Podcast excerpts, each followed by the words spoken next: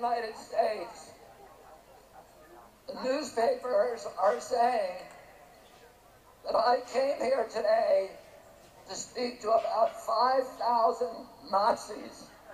And tomorrow, they're going to report that yes, I was here and I spoke to maybe three to 5,000 Nazis.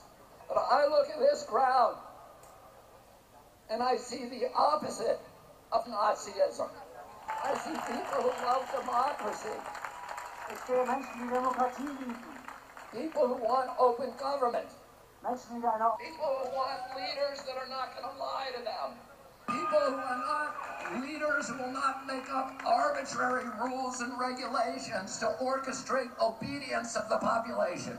We want health officials who don't have financial entanglements with the pharmaceutical industry, who are working for us and not big pharma. We want officials who care about our children's health and not about pharmaceutical profits or government control. If I look at this crowd, I see all the flags of Europe. I see people of every color. I see people from every nation, every religion, all caring about human dignity, about children's health, about political freedom. This is the opposite of Nazism. Governments love pandemics.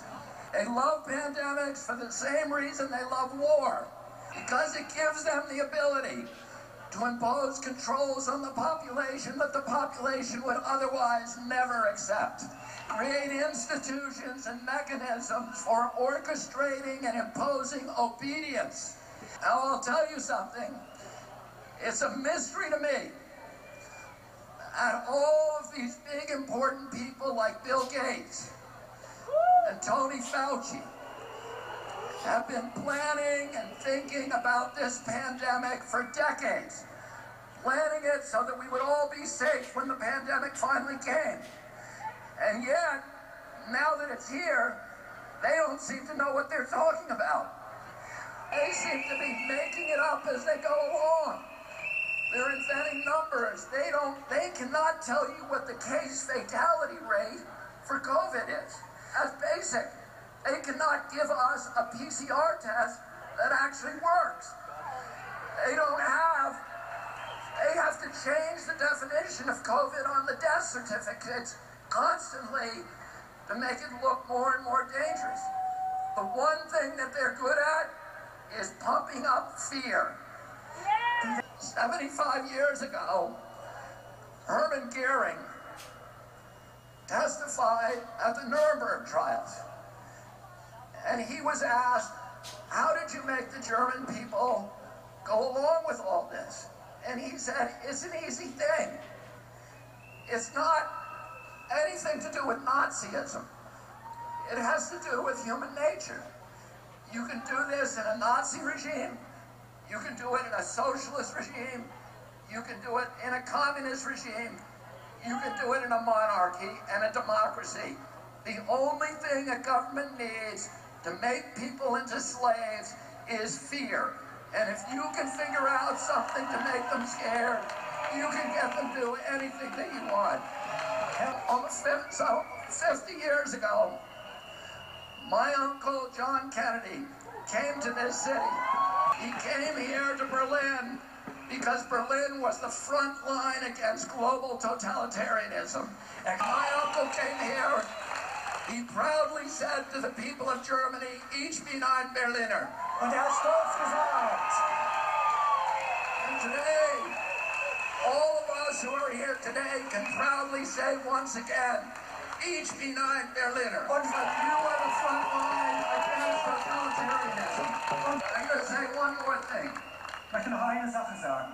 They haven't done a, done a very good job about protecting public health, but they've done a very good job at using the quarantine to bring 5G into all of our communities uh, and to shift us all, to begin the process of shifting us all to a digital currency, which is the beginning of slavery.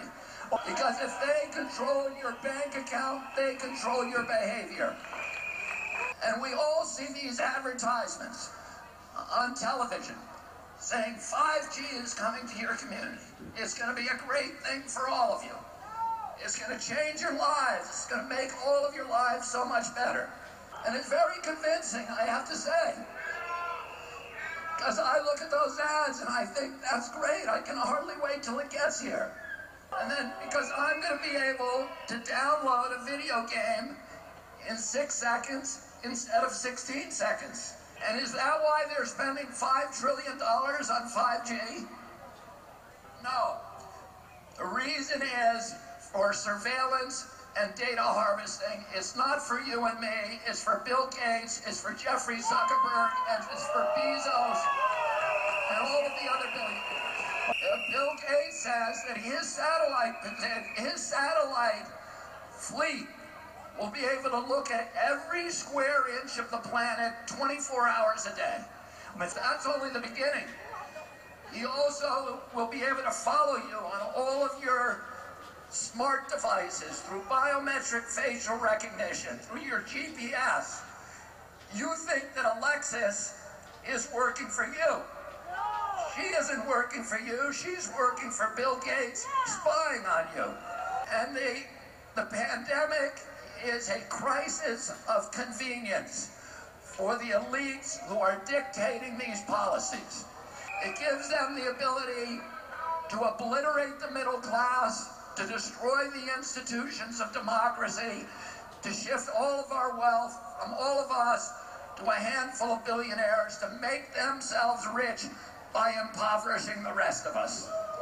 And the only thing between them and our children is this crowd that has come to Berlin. We're telling them today, you are not going to take away our freedom. You are not going to poison our children. We are going to demand our democracy back. Thank you all very much for fighting.